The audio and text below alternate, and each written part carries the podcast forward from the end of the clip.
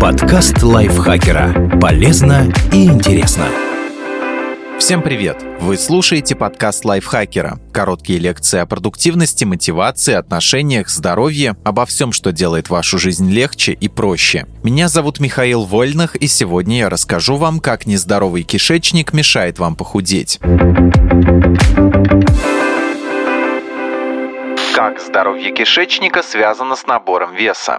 Здоровье кишечника во многом зависит от микробиома или микробиоты популяции бактерий, которые участвуют в переваривании пищи, производят витамины и участвуют в создании иммунного ответа организма. Недостаток или невысокое разнообразие этой популяции связывают с набором лишнего веса. Ученые заметили, что состояние микробиоты у людей с нормальным весом и у тех, кто страдает ожирением, сильно отличается. Более того, когда микробиоту полных людей переместили поместили в кишечник лабораторных мышей, животные начали набирать вес. И хотя достоверно неизвестно, как именно кишечная микрофлора действует на поддержание веса, есть несколько потенциальных механизмов влияет на аппетит. Чувство голода регулируется несколькими гормонами, включая лептин, грелин и пептид тирозин-тирозин, а их количество во многом зависит от кишечных бактерий. Например, пропионаты, вещества, которые производятся, когда микробиота кишечника расправляется с клетчаткой, значительно увеличивают уровень гормонов, ответственных за чувство сытости, помогают меньше есть и терять вес. Похожий эффект на аппетит оказывают добавки с пребиотиками, к примеру, с олигофруктозой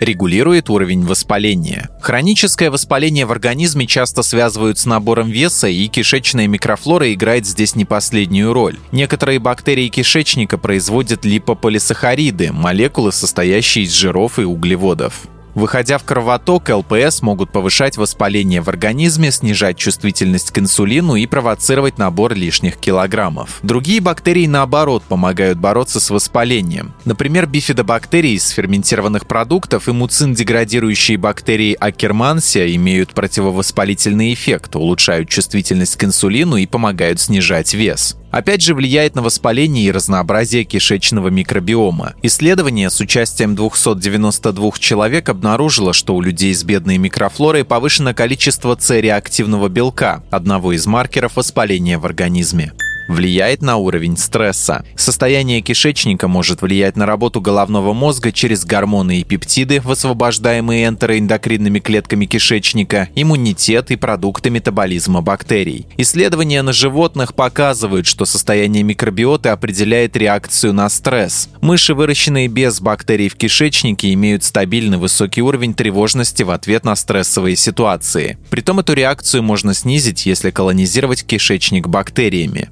Есть данные, что это одинаково хорошо работает и на мышах, и на людях. Так, в одном плацебо-контролируемом исследовании два месяца приема лактобактерий наладили микрофлору у людей с хронической усталостью и значительно снизили уровень тревожности. В другом эксперименте пробиотики протестировали на здоровых молодых людях. Студентов разделили на две группы. Одни в течение двух месяцев принимали обычное молоко, другие – напиток, обогащенный лактобактериями козы и штамма широта. Перед экзаменом студенты из экспериментальной группы испытывали значительно меньший стресс и дискомфорт в животе, чем молодые люди из контрольной группы. А уровень кортизола, гормона стресса, значительно повысился только у группы на плацебо, обычном молоке. И хотя в настоящее время доказательств положительного влияния пробиотиков на нервную систему недостаточно, эта область считается перспективной для дальнейших исследований. Поскольку хронический стресс напрямую связан с набором и сохранением лишнего веса, особенно в области живота, увеличение количества и разнообразия полезных бактерий в кишечнике может стать хорошим способом скинуть лишние килограммы.